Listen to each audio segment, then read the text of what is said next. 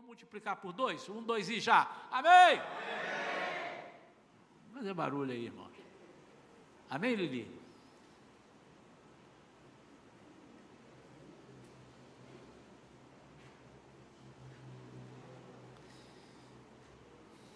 Aleluia. Curva a sua cabeça. Em nome de Jesus, fale com o Senhor agora e peça a Ele que mande o alimento. Mande para mim, mande para vocês, mande para nós. Em nome de Jesus, Pai querido, com temor e tremor estamos mais uma vez aqui na tua presença, no teu altar. Ah, Senhor, fala conosco, Senhor, tenha misericórdia da nossa fraqueza. Tenha misericórdia das nossas debilidades, Senhor. Mas quando estamos fracos, aí é que somos fortes. O apóstolo Paulo disse que Deus. Ele disse isso, eu creio nessa palavra. Ai de nós se não fosse o Senhor. Tem misericórdia, Senhor, das vidas que estão enfermas neste momento. Estamos lembrando do irmão Joel e da irmã Marley, e irmãos que estão aqui com outros problemas, irmã Ruth, outros irmãos que estão passando algum probleminha. Senhor, restaura a saúde de todos nós e dá-nos uma palavra que alimente nesta noite, em nome de Jesus. Amém? Amém. Aleluia. Queridos, eh, eu trouxe uma palavra, estou trazendo né, uma palavra nessa noite, Deus colocou no meu coração, com um título, eh, eu, eu coloquei esse título, fiquei andando nos títulos e achei esse título mais interessante. E diz assim: imobilizados pela proteção, usando uma proteção que te imobiliza. E eu quero falar sobre isso nesta noite. E esse texto que nós vamos basear a nossa mensagem está em 1 Samuel 17, e é aquele embate de Davi, mas eu quero usar dois versículos e prestar atenção em alguns detalhes desses dois versículos. Então, 1 Samuel 17, o versículo 39 e o 40, e ele diz assim: Davi prendeu sua espada sobre a túnica e se esforçou para andar, porquanto não estava treinado a usar todo aquele paramento militar. Então declarou a Saul: Não posso me locomover com tudo isto porque não estou acostumado. E imediatamente desembaraçou-se de toda aquela armadura. Em seguida, Davi tomou na mão o seu cajado, escolheu no riacho cinco pedras bem lisas e as colocou no seu bornal de pastor, isto é, numa espécie de sacola, pegou a sua tiradeira e partiu ao encontro do filisteu. Se eu pedir aqui, aquele que é crente mais antigo, é capaz de contar a história de Davi de trás para frente, frente para trás. Se eu for ali no, na igreja Kids, nossa, aqui, e pedir uma daquelas crianças para falar sobre a história do Davi e Golias, eles vão dar um banho em muita gente, talvez, porque eles são criativos e eles têm aprendido. Mas o que me encanta na palavra de Deus é que mesmo aqueles textos que nós conhecemos desde criança, e esse é um dos que eu conheço e gostava desde a minha época de, não faz muito tempo, nossa época de criança lá no Ministério Infantil, é um dos que eu mais gostava. Outro que eu gostava era de Sansão. Quando Sansão saía com a queixada de jumento, ele liquidou mil filisteus, aquilo, eu saía da igreja achando que eu era um Sansão. Né? E na verdade, o que, que Deus pretende conosco? É que nós, ao sairmos daqui, saiamos nos vendo naquelas figuras positivas que Deus coloca para nós. Só para relembrar, Davi não foi para a luta, Davi foi ali, ele não estava alistado, porque ele não tinha os requisitos. Primeiro, que ele era baixinho, era novo demais, e, enfim, mas ele não estava listado. E o seu pai manda que ele vá lá levar um lanche para os seus irmãos, três irmãos dele que estavam lá, e mais o general, fazer um, um mise-en-scène lá com uns líderes. E ele vai para isso. E trazer notícias, porque não tinha WhatsApp, não tinha telefone, não tinha uma TV correspondente de guerra informando como é que estava a guerra. E há 40 dias eles já estavam lá, pelo menos 40 dias, porque o texto, se você ler todo o texto, diz que durante 40 dias, todos os dias, uma vez ao menos, o gigante chegava do alto de um barranco e afrontava e perguntava quem vai lutar com ele, porque havia um acordo. O representante dos filisteus levantava um, e o representante de Israel, do povo de Deus, levantava um, e os dois duelavam.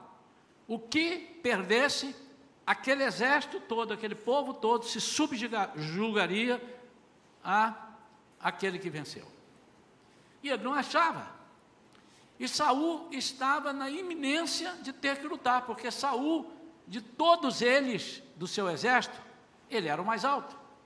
A Bíblia diz, em determinado lugar, que, ali nesse texto, que o, o não em capítulo 17, mas aqui em 1 Samuel, que Saul era tão alto que todos os homens do seu reinado, do seu exército, batiam o máximo com a cabeça no máximo no ombro dele.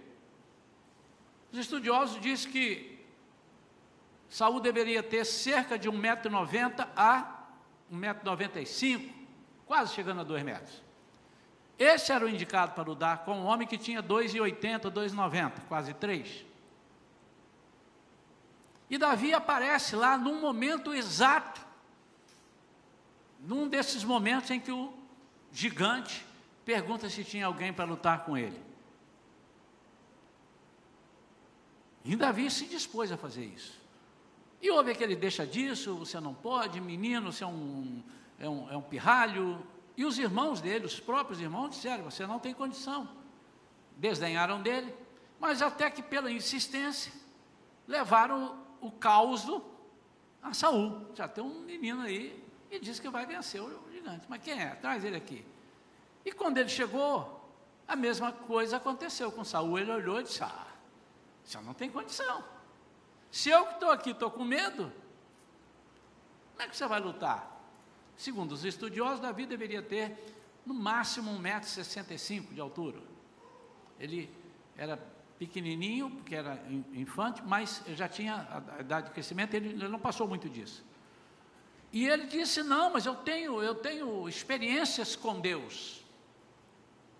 Parece até que eu vejo Nicodemos conversando com Jesus, Jesus falando numa linguagem que ele poderia entender, ele desviando a linguagem e levando para o outro lado. Como é que eu posso nascer entrando dentro da barriga da minha mãe? E Jesus falou, não estou falando desse nascimento, estou falando de outro nascimento. Eu estou falando num nível espiritual, você está num nível carnal, humano, terreno. E era isso que estava acontecendo. Davi falava de coisas espirituais, de proteção de Deus. E Saul dizia: Camarada, você não tem noção de quem esse camarada é. Em outras palavras, ele disse: Esse cara é campeão. Por que, que ele. Ah, você não vai achar isso daqui, mas vai achar ele dizendo assim: ele luta desde a sua mocidade. Deduz. Ele não era mais moço, se ele luta desde a mocidade, então ele não era mais moço. E se ele está vivo lutando, é porque ele é vencedor. Venceu todas. Aí Davi disse: Mas isso não é um obstáculo para mim. E nesse ponto acontece a ajuda ou a tentativa de ajuda de Saul a Davi, oferecendo a ele a sua armadura, a sua própria armadura. Eu já disse para os irmãos que Saul devia ter um metro noventa e poucos, Davi um metro sessenta e poucos. Imagina o capacete de Saul na cabeça de Davi. Imagine a couraça vestida em Davi. A espada de Saul e o escudo nas mãos de Davi. E foi isso que ele está dizendo.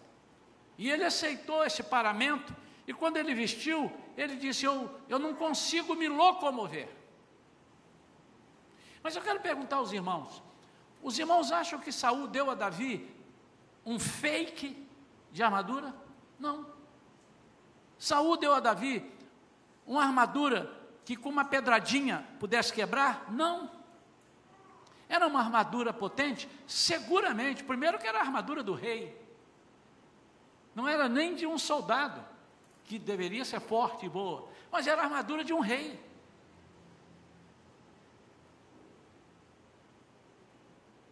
E eu quero compartilhar com os irmãos alguns ensinamentos dessas atitudes, e principalmente a atitude de Davi, e que podem ser muito bem aplicadas no nosso dia, e têm sido vistas ou têm sido observadas muitas vezes na vida de irmãos. Pode ser que eu não tenha observado, mas você tem observado. Pode, pode ser que esteja acontecendo contigo, ou já aconteceu, ou esteja na iminência de acontecer. Nós temos inimigos hoje? Temos. Nós temos obstáculos? Temos. Mas todas as lutas que são perigosas, principalmente, todas as lutas na nossa vida são lutas contra as forças espirituais do mal. E o apóstolo Paulo diz isso em Efésios capítulo 6, versículo 12. E as armaduras que ele faz menção lá são armaduras espirituais. Ele fala em couraça da justiça, escudo da fé. E o que, é que eu posso aprender nesse episódio aqui? Primeiro, Davi disse: Eu não posso me locomover. Irmão, se nós temos inimigos, temos obstáculos e os temos diariamente, os mais terríveis possíveis, nós temos que nos locomover.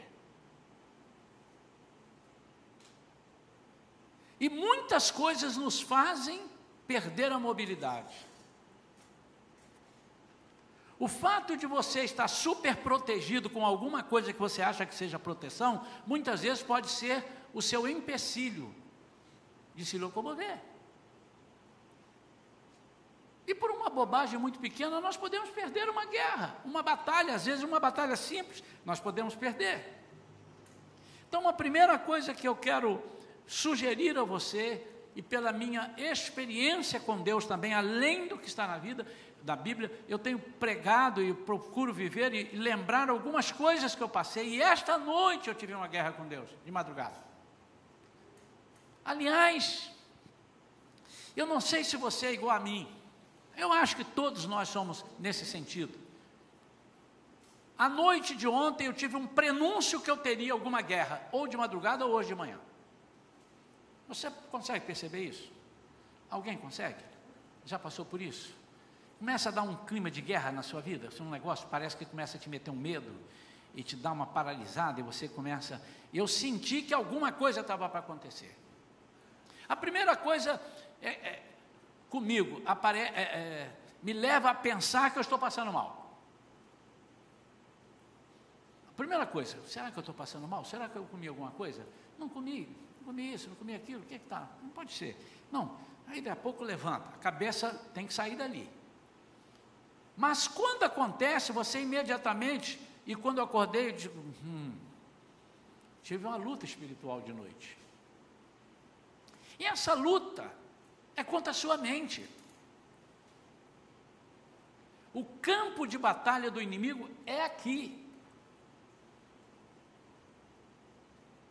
Se ele conseguir penetrar no seu pensamento e neutralizar aquilo que você na razão diz, eu vou fazer, eu vou buscar a Deus, eu agora vou fazer isso. Isso tem que ser razão, não pode ser na emoção. Se ele neutralizar isso, você não vai buscar a Deus, você não vai, você entra em desespero.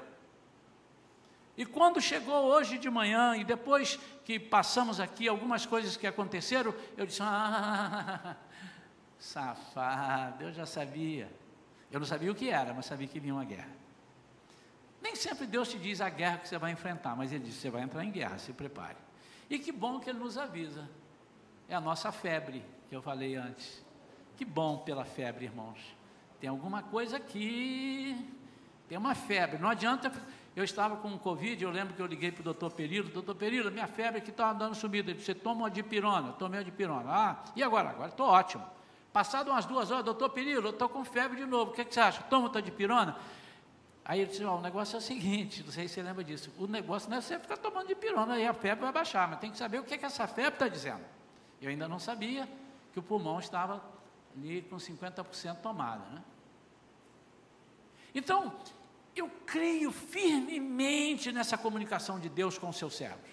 E hoje, então, depois do estudo que eu fiz, irmãos, como eu fui abençoado pelo estudo de hoje de manhã. Aqui. Aqui. Caiu aqui, vamos falar aqui. Irmãos, hoje eu fui para casa empolgado. Gostei demais do que eu falei hoje. Amém ou não? Se você não gostou, eu gostei. Eu cheguei a comentar com a minha esposa, como é que Deus falou comigo hoje? Não é que eu preguei bem, não, irmãos. Eu estou isso. Eu senti hoje um negócio assim diferente. Como eu conheci melhor o propósito de Deus com a igreja. E como eu entendi que Deus fala com a igreja porque está a nosso, a nosso cargo. As revelações e os ensinamentos que nós temos que dar. E o que é que Davi está fazendo aqui? Dando um ensinamento, ele está dando uma aula. Nunca enfrente nenhum inimigo se você não estiver livre para se locomover.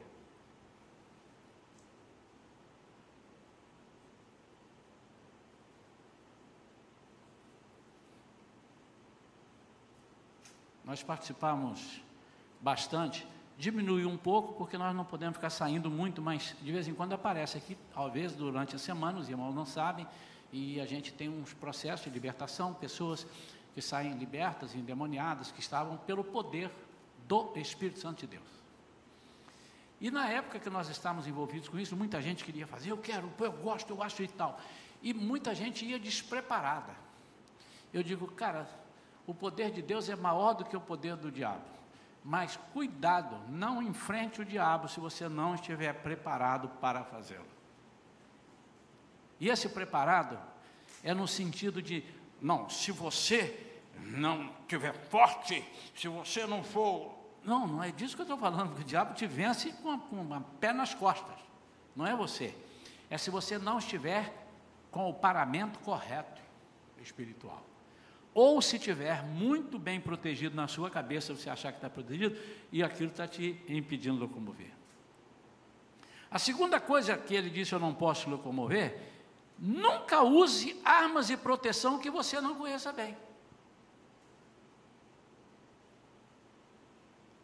Não tente usar algo que você acha que vai te proteger, se aquilo você não conhece, você não domina. Nós vamos já dar alguns exemplos. E ele diz: por que, que eu não posso me locomover?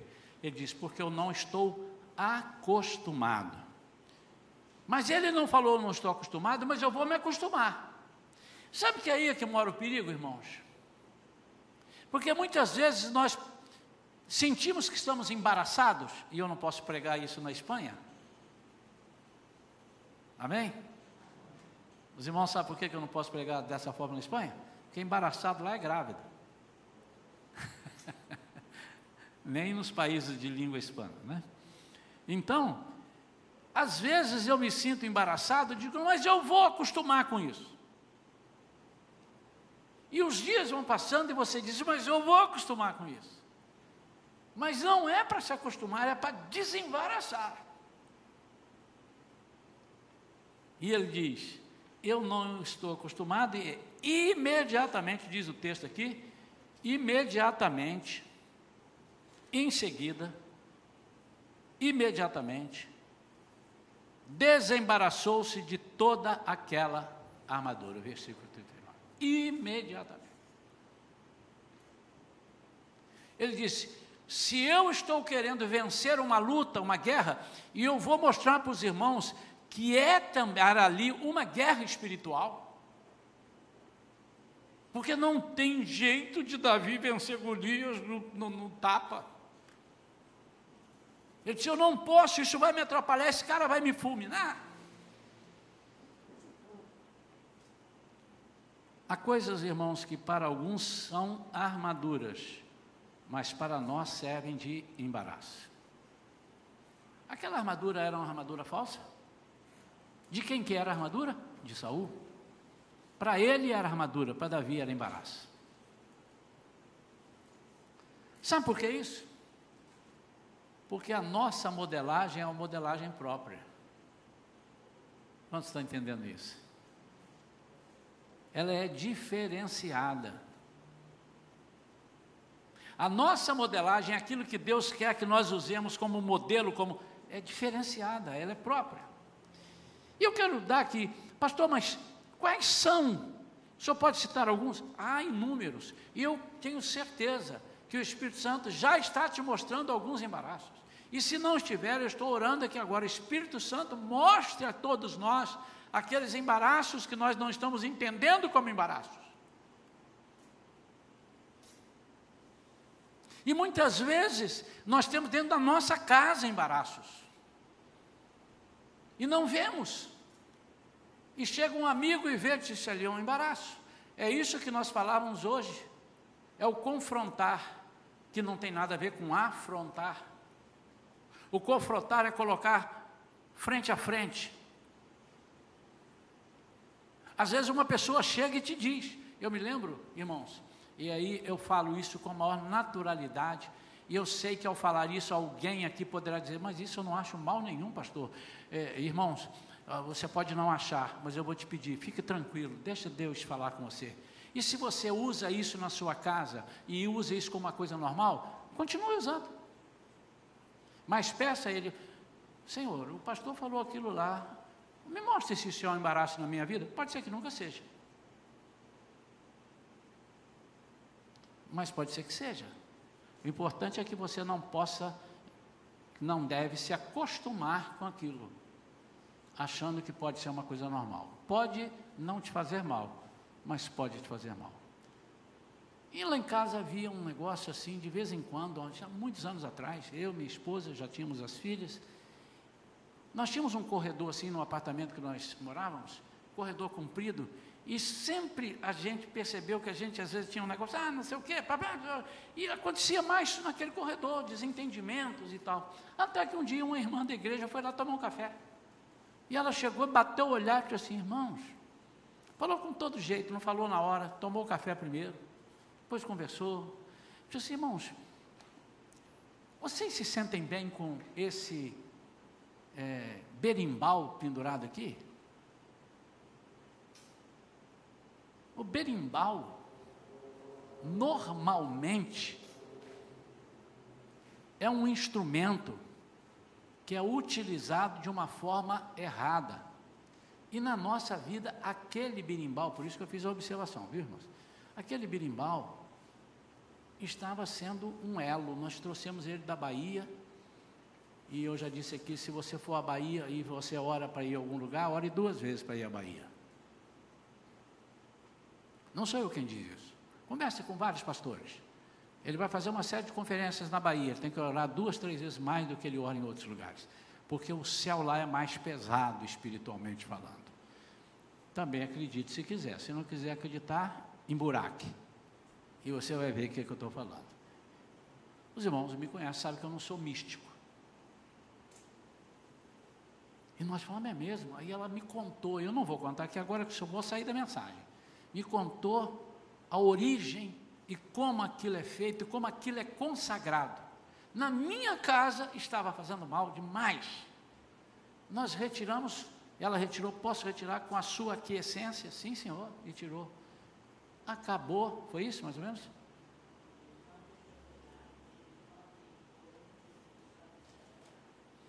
Desculpe. ela tem uma memória boa. A gente não deixou, porque nós não falamos, isso é uma bobagem. Nós ainda não estávamos batizados no Espírito Santo e não sei o que, aquilo entrou e suou e não deixamos tirar. Ela orou e foi embora. Falei, não, fica tranquilo, vou orar. E orou. E no dia seguinte, foi isso? Minha esposa está no dia seguinte estava esfarelado. Você acredita se quiser, irmão. Mas Deus não tem esse poder. Também não tem poder de abrir o mar vermelho.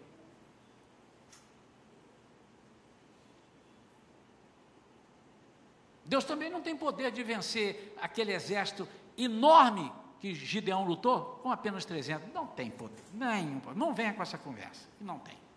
E Deus também não tem poder de dar alimento vindo do céu 40 anos sem faltar nenhum dia e nem atrasando. Também não tem.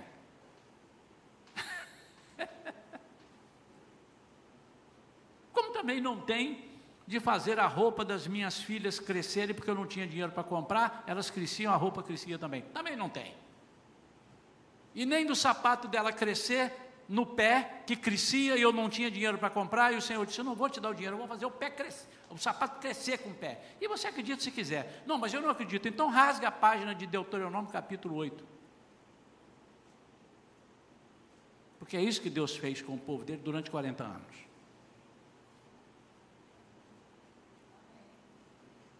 Posso ter mais amém? amém. então há coisas que para alguns são armaduras, mas para nós servem de embaraço. Alguns problemas aqui, exemplo, religiosidade.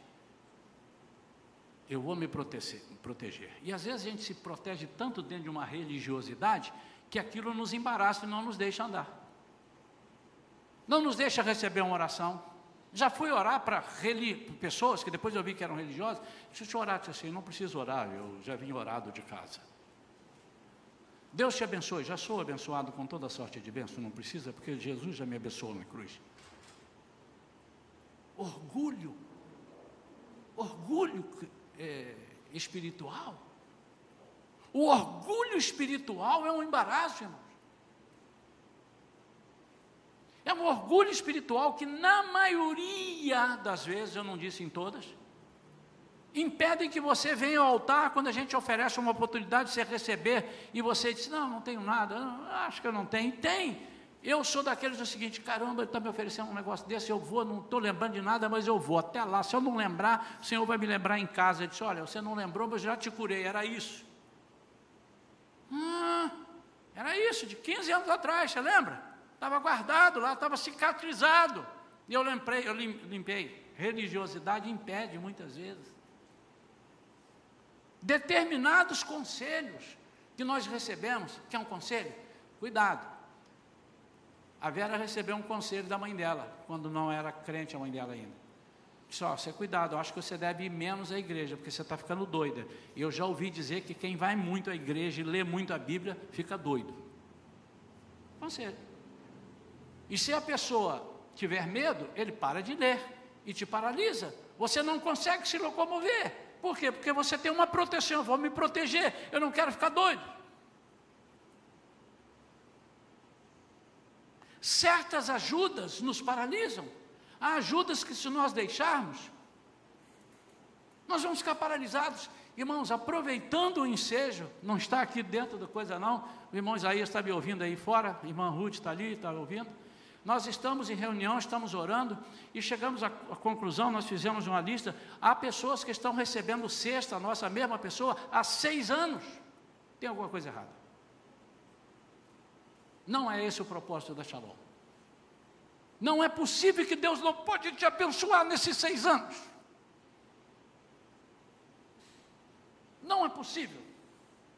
Eu não creio num Deus que te deixa mendigando o tempo todo. Eu não creio. O que me deixa com essa certeza é que no meio desses anos que nós estamos ajudando, há mais de seis anos, pessoas já chegaram e disseram assim, pastor, não preciso mais, porque agora eu já estou empregado. Pastor, não precisa mais, porque agora estou sobrando. Às vezes, amados, ajudas nos paralisam, quebram as nossas pernas, no sentido de nós gostarmos de sermos carregados. Isso nos paralisa espiritualmente. Como é que é isso? Pessoas que, fulano, ora por mim, fulano, ora por mim ora por mim, ora por mim. E eu não exercito o, o dom de orar, aquele de eu mesmo falar com Deus, Senhor, Jesus, o Senhor rasgou o véu de alto a baixo e me adentrou à presença de Deus, sem precisar do, sim, de, de, de, de um sacerdote. O Senhor fez isso, o Senhor me deixou entrar direto. Antes não podia falar com Deus, só o sacerdote falava com Deus, e agora eu falo com Deus. E as pessoas estão me impedindo de falar com Deus. Proteção. Não, mas eu estou te protegendo. Vem cá, vem cá, vem aqui. Na igreja antiga, um ano e pouco, dois anos, nós recebemos uma irmãzinha. Ela já era cristã, só recebemos lá. E ela era amiga de uma outra pessoa que estava na nossa igreja. Essa pessoa que estava na nossa igreja que foi que a convidou para vir. E ela veio e ficou conosco. Irmãos, tudo só faltava dizer assim: Pastor, tem algum recado para lá? Manda para mim que eu entrego lá. Quase que eu falei assim: Você não é o servo do centurião para ficar levando tudo para lá e para cá? Um dia eu quase falei, porque não deixava. E um dia a pessoa pediu para vir orar conosco, com a pastora e comigo, e a pessoa chamou primeiro a casa dela e deu a, a, uma, uma lista. Oh, cuidado, você não fale isso, não fale aquilo, não tá assim, não abra a boca aqui. Parece o advogado dizendo, fique calado, você tem direito de ficar calado, não sei o que, não posso. Tudo que você disser será movido contra você. Então, a gente sentiu a pessoa presa, depois é que fomos descobrir isso. Porque ela mesma contou. Ai, eu estou tão solto agora, eu quero falar com Deus. A pessoa não falava com Deus, porque a impressão que você não pode falar, deixa que eu falo para você. Ajuda. E por aí a gente vai. Tudo que fazem por nós e nós aceitamos e, e deitamos na sopa e ficamos deixando, é uma armadura, é uma proteção, é alguma coisa que nos paralisa. Ao perceber que algo está lhe obstruindo, remova todo o embaraço. Não deixe para depois, faça-o de imediato. Sabe por quê? Porque ao não fazê-lo, você pode se acostumar àquela armadura. Você pode se acostumar àquela armadura e andar com ela para baixo e para cima.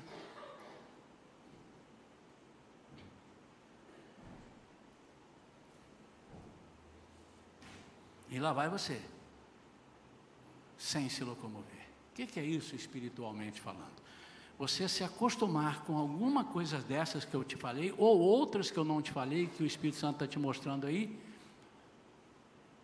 e em nome de Jesus, isso não vai acontecer na sua vida, que nós não vamos deixar, nós sempre que descobrimos, vamos orar.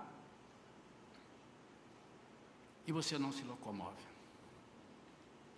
Muitos saem com determinação para uma jornada, mas ao experimentarem certas proteções, se atrapalham, se cansam, ficam sem mobilidade. Mas onde é que estava a saída? Vamos concluir a saída estava nas pedras. e olha a pedra, irmão, a pedra de... tem hora que a pedra é coisa boa. Jesus diz: Eu sou a pedra fundamental. Nem sempre as pedras nos atrapalham. Quando essa pedra é um protótipo do que Deus é como pedra, rocha, elas nos ajudam elas podem ser vistas como aliadas. Se atentarmos para as seguintes ponderações. Eu, eu, eu, eu quero fazer uma comparação aqui agora. Irmãos, eu já vi pessoas pregando, e, e se Deus falou para ele pregar assim, amém, mas eu não quero usar isso. É, cinco pedras. Uma era Mateus, outra era Marcos, outra Lucas, outra João. Aí acabou o evangelho e incluiu Atos. E a outra é Atos da porta, porque não tinha, eram cinco pedras. Não estou aqui debochando, irmãos, eu só estou dizendo que são é, alegorias e que não te levam. Mas ok, de repente naquela noite ele salvou muita gente para Jesus e tal, né? Outro diz cinco pedras, uma era maravilhoso, outra era conselheiro, Deus forte, Pai da eternidade, príncipe da paz. Só que ele errou que não são cinco, são quatro. É maravilhoso conselheiro, é um só. Deus forte, Pai da eternidade e príncipe da paz. São quatro. Sobrou uma pedra aí. Mas eu quero fazer uma comparação. Não quer dizer que é isso, mas é uma comparação.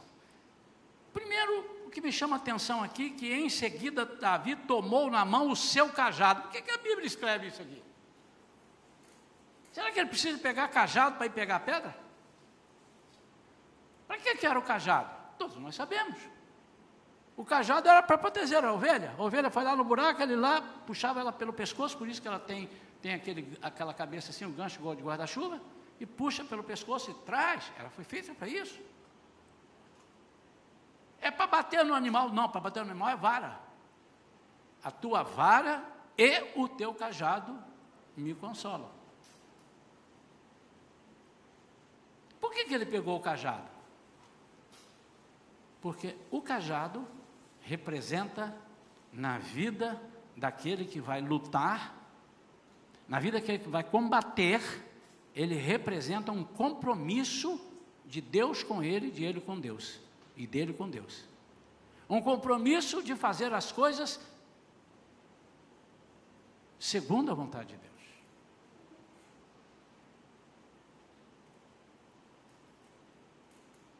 O cajado significa pastorear, o cajado significa obedecer e significa andar segundo os princípios de Deus. Ele disse: Eu vou fazer isso. Certamente Deus falou. Ele não foi de orelhada. Por quê? Porque eu já li tudo da história de Davi, não lembro e não lembro. Não estou dizendo que não há. Se alguém conhece isso melhor, quando acabar o culto, me mostre ali, irmãos. Eu, eu não conheço. Porque Davi era campeão de pedrada. Eu sei que ele era campeão na harpa e no braço, porque ele matou um leão e um urso. Mas não foi na pedrada. Então eu creio, irmãos, que ao sair dali, Deus falou com ele: Davi, eu não te trouxe aqui para lutar, mas você está tão disponível que eu vou te usar. E não precisa usar essa armadura que você não está acostumado. Vamos usar o que você está acostumado? O que, que é? O meu poder. E ele desce. E ele pega cinco pedras. Por que, que ele pega cinco se era só um gigante? E eu fiquei pensando, e orando, e falando. Já falei aqui algumas vezes sobre isso. Essas cinco significa mais que uma. Mais que uma representa ajuda, comunhão, nós não devemos nos valer de uma investida só. Certamente Davi pensou: vou pegar cinco, se eu errar a primeira, eu tenho a segunda. E eu vou perseverar. Eu, se eu errar a segunda, eu tenho a terceira, eu tenho a quarta, eu tenho a quinta. Mas ele poderia também dizer, e ao caso, não estou dizendo que foi por isso que ele pegou cinco, mas existe isso, está ali, se você continuar lendo, haviam cinco gigantes. Golias é o que estava preparado e havia mais quatro. E depois eles vão ser mortos. Lá na frente, você vai ler e vai ver que esses outros quatro gigantes foram mortos. Quantos sabiam disso? Levanta a mão, faz assim. Que bom, a igreja que estuda. Mas não, eu não quero usar isso. Eu quero usar cinco. Por que cinco? Se era um só, um Golias. É que quando estamos em mais de um, quando eu peço ajuda, e aí nós temos que perder esse orgulho espiritual. Quando eu uso o meu irmão, a minha irmã, vem aqui, vamos juntos em oração, me ajuda em oração. Nós somos mais fortes. Alguns irmãos não sabem, mas nós estamos orando já há alguns dias, a pastora Vera com todo o ministério Kids, e eu estou orando com os líderes da igreja. Depois eu vou orar para uma segunda parte de líderes da igreja de terça a sexta,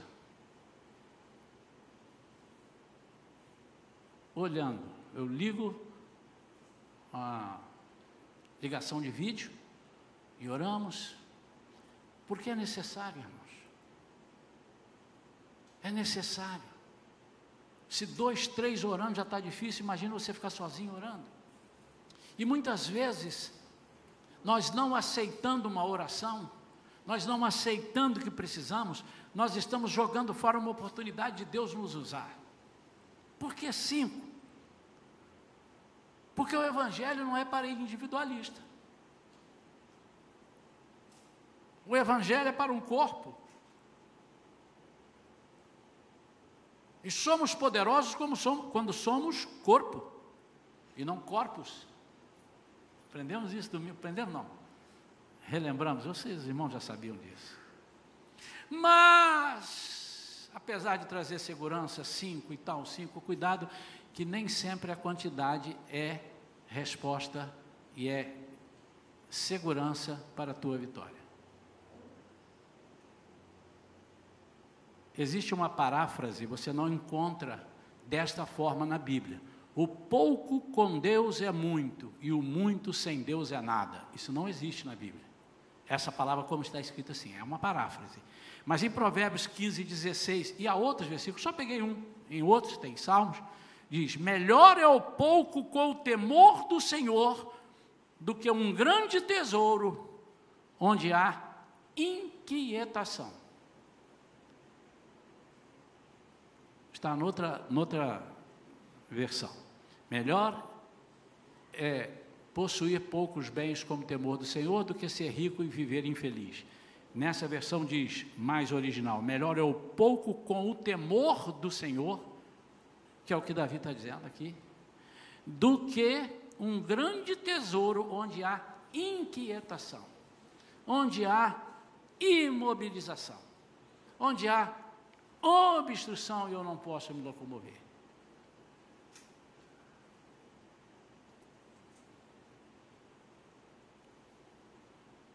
Nem sempre a quantidade é a solução. Se tiver com Deus, um é maioria. o um com Deus é maioria absoluta. Sem Deus, um milhão não é nada.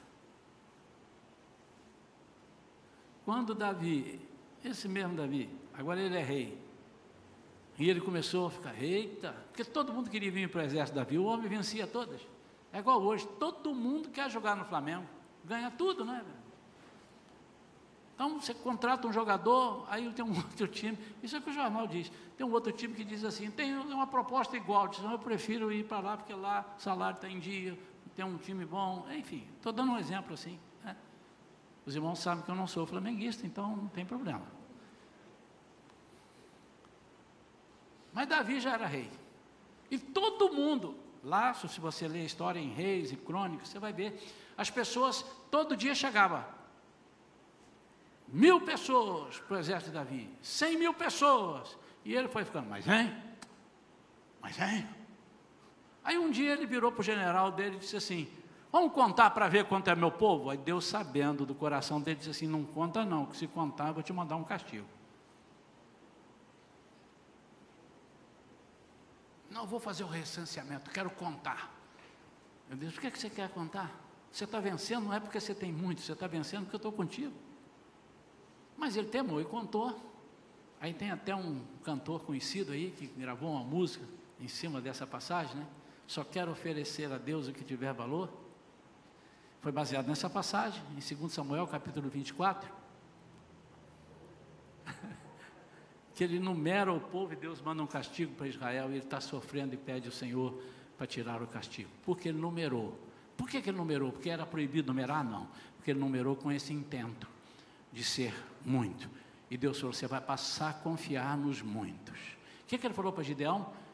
Tem muita gente aí contigo. Vamos tirar. Eram 22 mil, passou para 10 mil, passou para 300. Ele disse: ainda é muito, são muitos. O teu exército ainda é grande, 300. Mas vou deixar com trezentinho, para você não ficar apavorado. Por quê? Ele diz lá, eu não quero que você vença e diz, fui eu que venci. Então, cuidado. A cinco aqui refere-se a ajuda. E não você confiar nas cinco. E finalmente, que me chama a atenção, e nem todas as versões diz isso, mas a maioria das boas versões diz. E quando conta a história, Davi foi ao riacho e pegou o quê? Quando conta a história, você aprendeu lá atrás. Pegou? Cinco pedras. Você falou liso agora porque eu li aqui. Mas nós falamos cinco pedras. Cinco pedras. Mas ali está escrito cinco pedras lisas. E eu fui pesquisar. Por que está lisa aqui? Se está lisa aqui, porque não pode ser áspera, não pode ser pontiaguda. Por que lisa? Para o que ele precisava, tinha que ser lisa. As pedras pontiagudas as atrapalham para certas coisas. Essa é uma delas. ele usava uma tiradeira. Eu fui um moleque de, de roça e a tiradeira. E eu usava tão lisa que o meu era uma bola de gude, lisinha.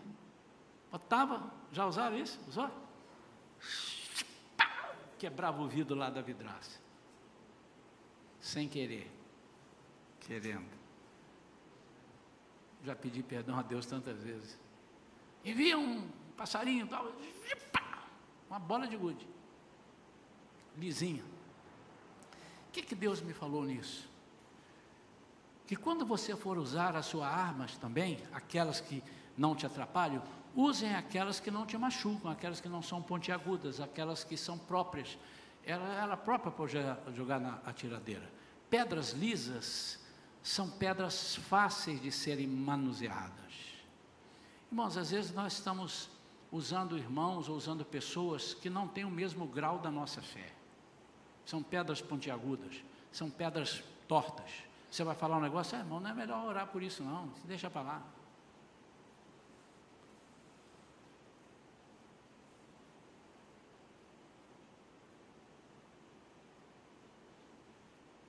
Alguém me disse recentemente que é um erro quando nós contamos o nosso sonho para os outros.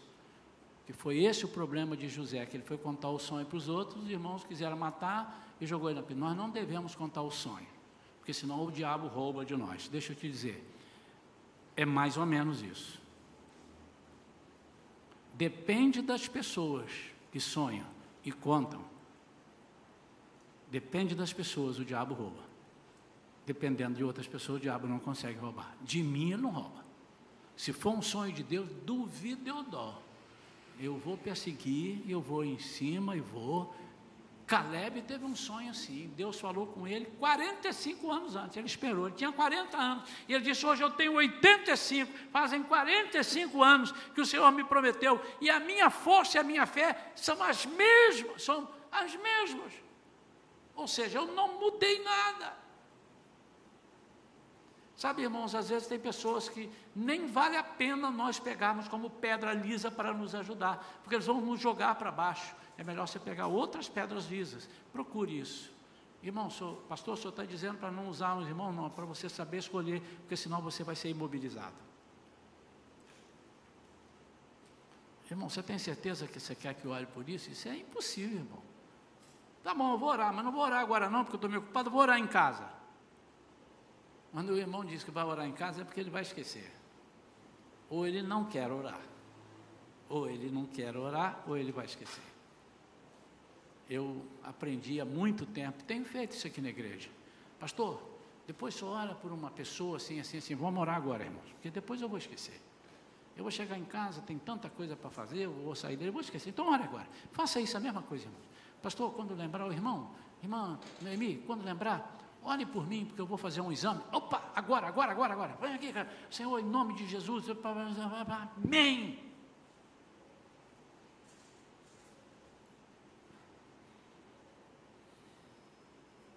Eu disse que era uma guerra espiritual. E Davi saiu. Neste mesmo momento, ele saiu enquanto partiu ao encontro do filisteu, eu li no versículo 40 versículo 41 para nós concluirmos.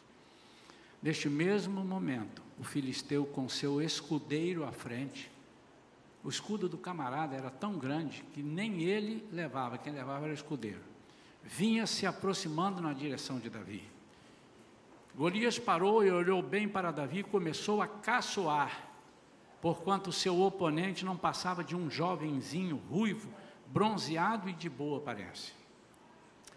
Então esbravejou Golias a Davi: Sou por acaso um cão para que venhas ter comigo com um pedaço de madeira? E o filisteu amaldiçoou Davi pelos seus deuses, deuses minúsculos. Disse mais o filisteu a Davi: Vem cá e darei a tua carne às aves do céu e às feras do campo. Contudo, Davi retrucou ao filisteu: Tu vens contra mim com espada, lança, escudo pontiagudo eu, no entanto, venho a ti com cinco pedras lisas e vou te arrebentar. Não, eu errei aqui. Está escrito isso, irmão? Eu, no entanto, venho a ti em nome de Yahvé, o Senhor dos exércitos, o Deus dos exércitos de Israel, que desafiaste. Hoje mesmo, Yahvé te entregará em minhas mãos, e eu te ferirei, e te deceparei a cabeça, e darei o teu corpo e os cadáveres do teu exército, filisteu, às aves do céu e aos animais selvagens toda a terra saberá que há Deus em Israel. Toda a terra saberá que Davi é campeão. Não. Toda a terra saberá que há Deus em Israel. Se você ler essa história do capítulo 17, quando Davi chega lá e vê eles bravejando, falou: Tem, Deus, tem homem aí para lutar comigo? Não sei o que, seu, seu, seu cambada de frouxo. Aí Davi vira para o irmão dele: O que, que ele está falando? Vai lutar. Vocês não estão vendo? Ele está afrontando o Deus de vocês. Vocês estão pensando que ele está falando com vocês? Está falando contra o Deus de vocês. Então a guerra é contra Deus.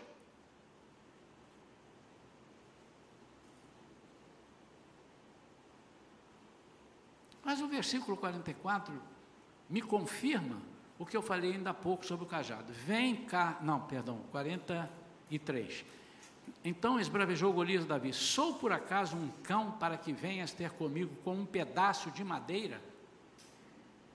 Isso não era a tiradeira, irmãos, era o cajado.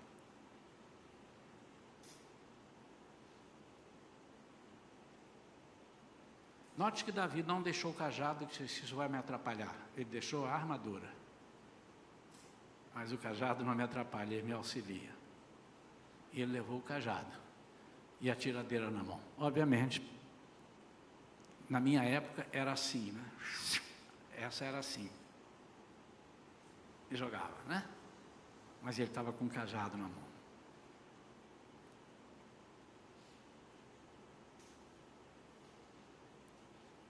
Quando nós enfrentamos qualquer tipo de luta espiritual, com o cajado na mão, e sem proteções ou proteção que nos impeça de nos locomovermos, nós seremos vencedores. Mas quando confiamos naquilo que não é para nós, que pode até servir para os outros, quando nós fazemos o mesmo jogo do ímpio, quando nós lutamos com as mesmas armas do ímpio, a nossa tendência é sermos derrotados.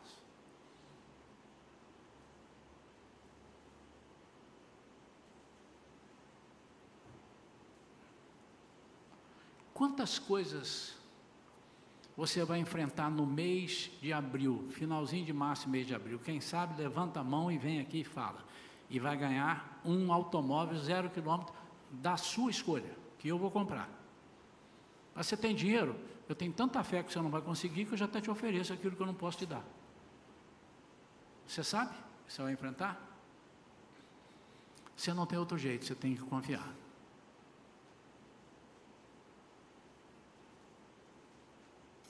Nós temos, eu tenho, nós temos. Irmãos, nós temos que confiar. A igreja tem um papel a ser desenvolvido aqui na terra, que nem os anjos, hoje vimos isso, os anjos vão aprender com a igreja. Os anjos e as potestades, Efésios 3,10, ficam contemplando a igreja para entender desse mistério e dessa graça de Deus. Somos nós que temos que fazer isso. Davi sabia isso muito bem. Ele tinha conhecimento dessa experiência com Deus, ele tinha experiência, melhor dizendo, dessa presença de Deus na vida dele. Eu quero orar por você, meu amado e minha amada. Você não precisa vir aqui. Eu já falo assim porque eu já quero deixar desbloquear. Não precisa vir, não, mas pode vir. Hoje nós falamos na classe aqui. Você pode vir ao altar e deve vir ao altar. Altar é lugar um dia você vai entender ainda, se você não entende, o que é um altar. Mas o pastor, eu posso estar aqui sempre? Pode. Mas o altar é o altar. Mas fique à vontade. Se você achar que quer vir aqui, ajoelhar aqui, eu vou ficar longe de você, fique espacejado aqui, um do outro. Mas eu quero orar por todos, porque eu duvido que, não, que haja aqui hoje uma pessoa que saiba que, não, eu já sei o que é que eu vou enfrentar e já sei até como é que é a solução. Nós não sabemos. O mundo não sabe o que vai acontecer com essa cepa, ou cepa. São Paulo é cepa, aqui é cepa, por causa do E, E, é. Não, ninguém sabe. Eu não sei. E se Deus não for conosco, não puser a mão, não adianta você tomar vacina. Vou tomar minha vacina quarta-feira, se Deus quiser, se tudo correr bem. Amém, irmãos? Minha amada ali já fez assim com a mão. Está querendo que eu tome a vacina, né, minha irmã? Está preocupada comigo? Amém. Obrigado. Mas eu vou continuar com máscara, me isolando, fazendo os protocolos, tomar a segunda dose, vou continuar e pedindo a Deus, Senhor, me livra, me guarda. Se o Senhor tiver um propósito na minha vida, não tem Covid que vai me levar. E se o Senhor achar que tem que me levar, não há vacina que vai me segurar. Amém ou não amém? Mas seja qual for o seu problema, às vezes o seu medo não é a Covid. Tem muita, acho que a maioria dos medos hoje está é, é, concentrados no Covid. Mas pode ser que não seja Covid. Não sei o que for. Medo de perder o emprego? Medo de perder o casamento? Medo de perder o filho, em termos de o filho não te responder mais e não te dar atenção, não te obedecer, sei lá o que, o que for, o que for. Pare para pensar se não tem uma batalha espiritual travada na sua mente. Deixa eu falar, oh, tinha um personagem no Chico Anísio que era, é que chama? Urubulino, né?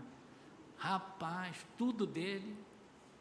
E ele perguntava: Você, quando anda com um pé no meio-fio, um pé em cima, outro pé embaixo, um pé em cima, outro pé embaixo, você manca? Natural que manca. Aí o cara fala: Manca. Ele, urubulino. E às vezes o urubulino está na nossa mente: vai dar errado, vai dar errado.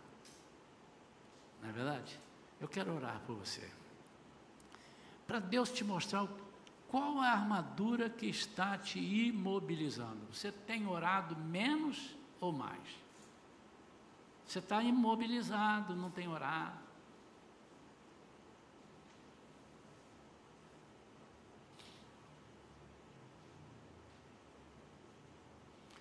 Se eu abrir essa semana um meet de oração com a igreja, todos nós estaremos no MIT orando?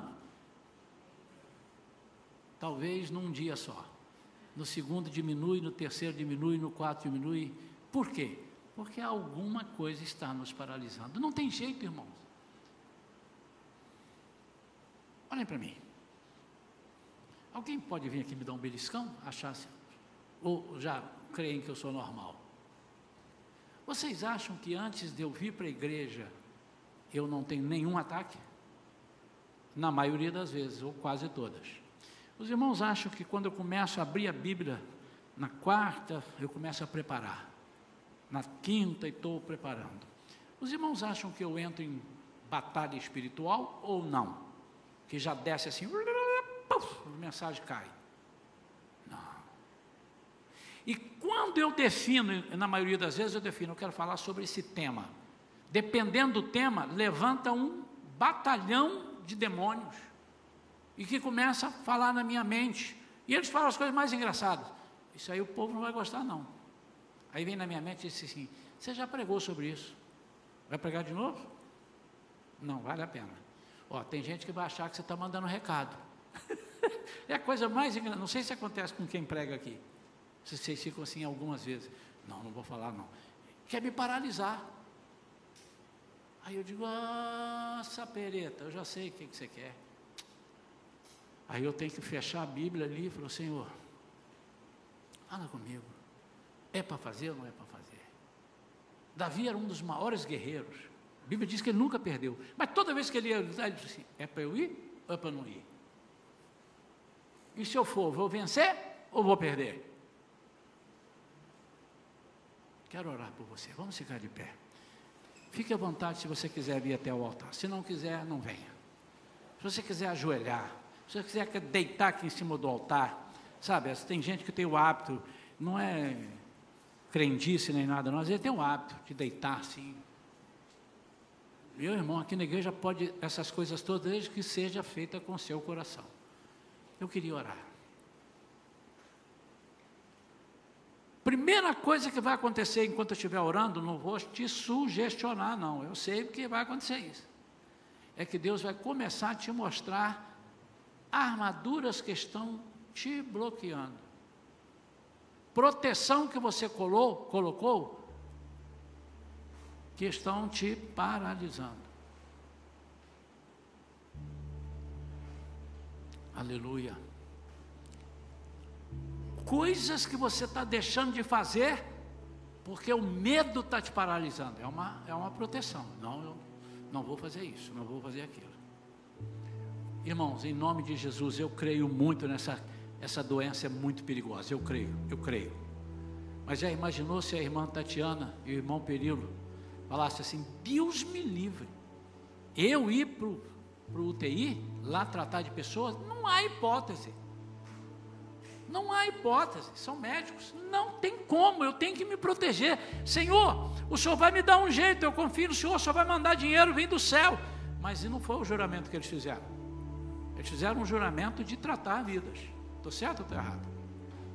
E eles tratam de pessoas que eles nunca viram. E qual o juramento que você fez quando Jesus te salvou? Por isso, irmãos, que eu fiz a reunião com vocês, líderes, e disse assim: nossa igreja não fecha mais, a não ser que venha uma ordem judicial, uma ordem da autoridade, eu não posso desobedecer. Mas nós vamos deixar aberto, porque se passar ali fora uma pessoa desesperada, desesperada, nós temos que com máscara na cara, não sei como, com álcool gel na cara, nós vamos lá orar e vamos dizer assim: ser liberto, ser curado, ser transformado pelo poder de Jesus. Você crê nisso, irmão? É isso que Jesus quer de nós. Tem mais alguém que quer vir aqui à frente? Eu estou te deixando à vontade, tá? Mas, mas eu vou orar. Nós vamos orar agora e vamos clamar. Primeira coisa que vai acontecer, eu disse, o Senhor vai começar a te mostrar alguns paramentos que você colocou que estão te prejudicando, são desnecessários. Tira isso, rápido, tira, tira. Você está se firmando em alguma coisa material alguma ajuda de algum amigo, alguma coisa que você aprendeu a fazer, não sei. Esquece isso, tira, tira. E use a armadura de Deus. Use o seu cajado. Use o seu cajado. Eu queria que você nessa, nessa noite, nesse momento, mentalizasse, mentalizasse, você segurando um cajado. Esse cajado que a gente deu é o Senhor. Você vai fazer as coisas segundo a orientação dele.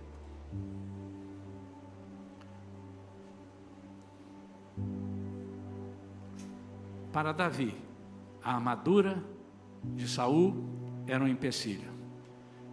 Para Golias, o cajado de Davi era um pedaço de pau.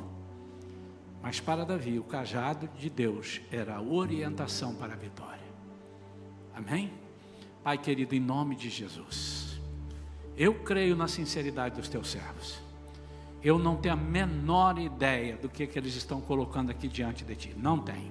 Posso até, alguns com quem eu já orei e conversei, pode ser até que eu deduza, mas não quero ser influenciado pelas minhas deduções.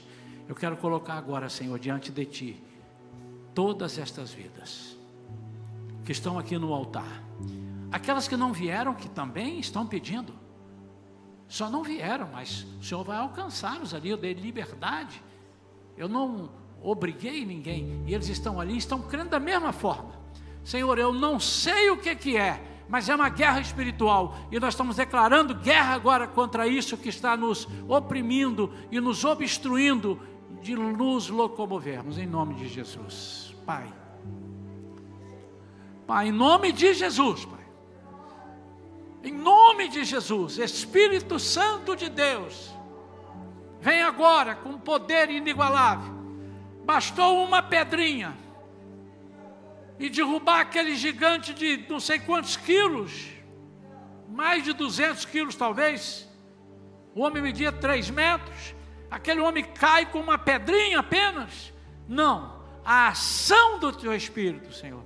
Essa mesma pedra é aquele grão de mostarda que o Senhor Jesus falou conosco, dizendo: se você tiver a fé do tamanho de um grão de mostarda, você vai dizer para esse monte: monte, se precipite no mar, e ele vai se precipitar.